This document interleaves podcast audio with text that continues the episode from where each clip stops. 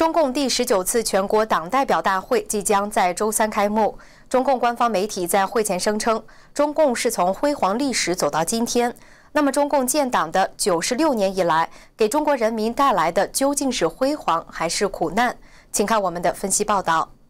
上百场运动，每场运动都是整人，都是杀人。它所造成的非正常死亡超过了八千万，超过两次世界大战伤亡人数的总和。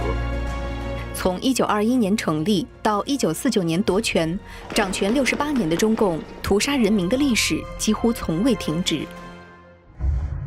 中共夺权后，对中国人的肉体与精神消灭同步开始。一九五零年土改，至少屠杀了两百万地主与乡绅阶层，也消灭了中国传统的乡村自治。同一年的镇反，杀掉了七十一点二万所谓的反革命。一九五一年三反五反，逼迫近二十万人自杀。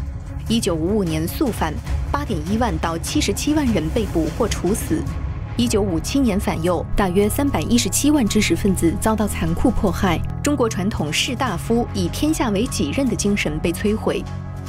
一九五九年到一九六一年，中共错误的经济政策导致超过四千万人饿死。一九六六年到一九七六年，文革整死了大约两百万人，并全面摧毁了儒释道三教，瓦解了尊师重道和家庭人伦等传统文化。一九八九年六四，屠杀大约两千六百人，镇压中国人对世界民主化潮流的渴望。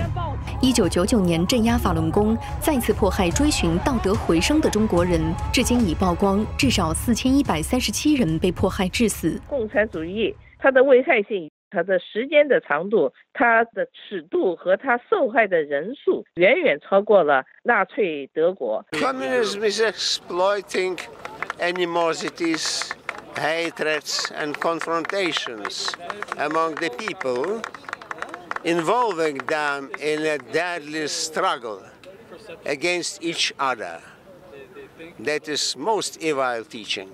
如今，在中国，道德基础被全面破坏，小月月事件屡见不鲜，有毒食品层出不穷。共产党从四九年统治以来，要求的人的就是要六亲不认。为什么呢？如果一个人有人性的话，他有伦理道德的话，他爱自己的亲友，爱自己的同胞，他就会抵制这个党，抵制那种以党为大、结党营私的现象。此外，为了躲过统治合法性危机，文革以后，中共开始用经济发展转移人们的视线。但是，大跃进式的发展模式造成如今中国的空气污染被列为全球最致命，至少百分之二十的耕地遭到污染，百分之八十的地下水严重污染，中国子孙世代赖以生存的自然环境被中共几十年内彻底破坏。中共还把红祸扩散到全世界。中共扶植的共产党政权，例如柬埔寨共产党、朝鲜金氏政权等，都曾残酷地镇压人民。十九大前，中共号称已有近九千万党员。不过，随着九评发表和自由信息的传播，越来越多人了解中共，抛弃共产主义。我问你，全世界有几个国家，几个好国家把马克思主义当宝？从二零零四年至今，已有两亿八千万人声明退出中共的共产党、共青团和少先队组织。在海外，乌克兰等国家也再次兴起去共化，并反思国际共运带给人类的惨痛历史。Communist China should go, should change. Communism is the past, freedom is the future.